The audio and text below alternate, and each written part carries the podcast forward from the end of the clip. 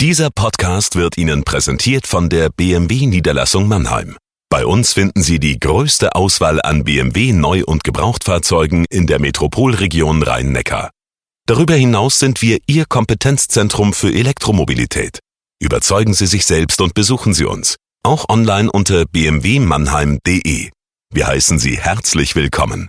Und jetzt viel Freude beim Zuhören. Jagoda Marinic hier mit dem Corona-Tagebuch für den Mannheimer Morgen.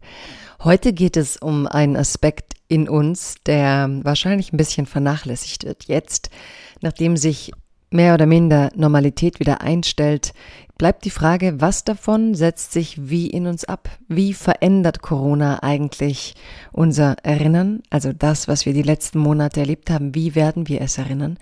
Und vor allem werden wir unser Verhalten verändern. Was heißt das eigentlich, eine Pandemie mitgemacht zu haben?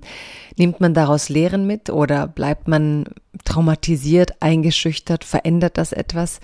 Davon handelt das heutige Tagebuch.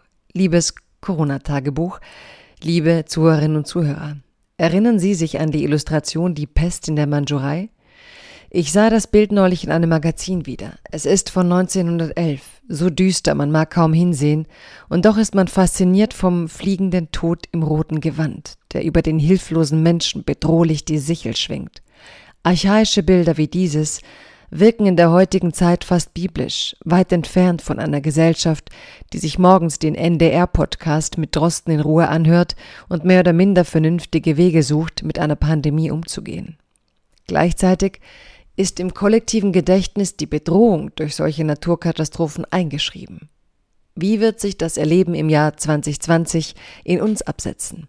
Die Friedenspreisträgerin Aleida Assmann, die sich intensiv mit dem kollektiven Gedächtnis beschäftigt, meint, die aktuelle Krise könne Spuren hinterlassen, auch indirekte. Ich sehe das auch so. Die Unbedarftheit des sozialen Kontakts wird nicht einfach wiederherzustellen sein.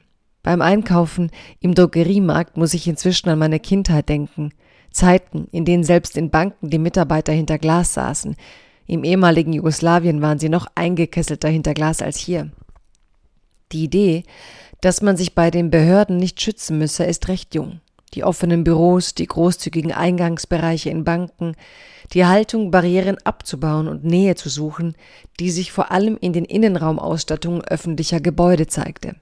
Die Innenräume versinnbildlichen dabei eine Haltung der Gegenwart, man könnte sie etwas plakativ als die offene Gesellschaft bezeichnen. Die Offenheit für direktere Bewegungen, Begegnungen und weniger Hierarchien.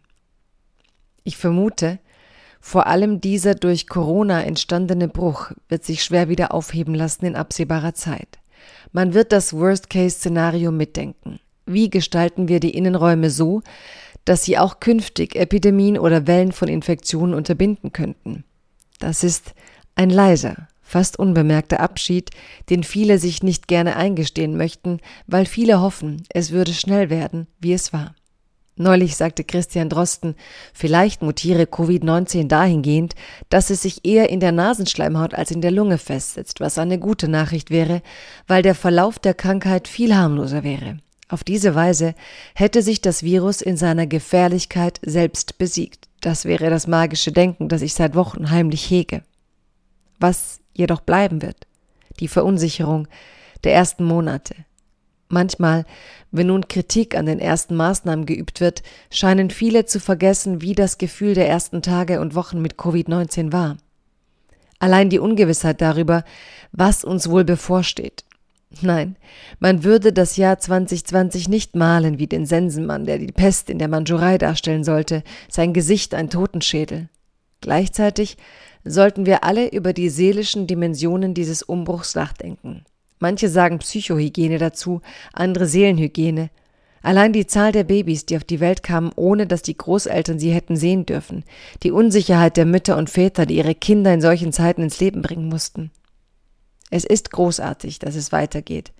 Der Leichtsinn vieler, das ist, denke ich, auch eine Form des Trotzes und des Übermuts, der tiefe Wunsch, sich die Lust am Leben nicht nehmen zu lassen. Viele wollen so schnell es geht zurück in die Normalität.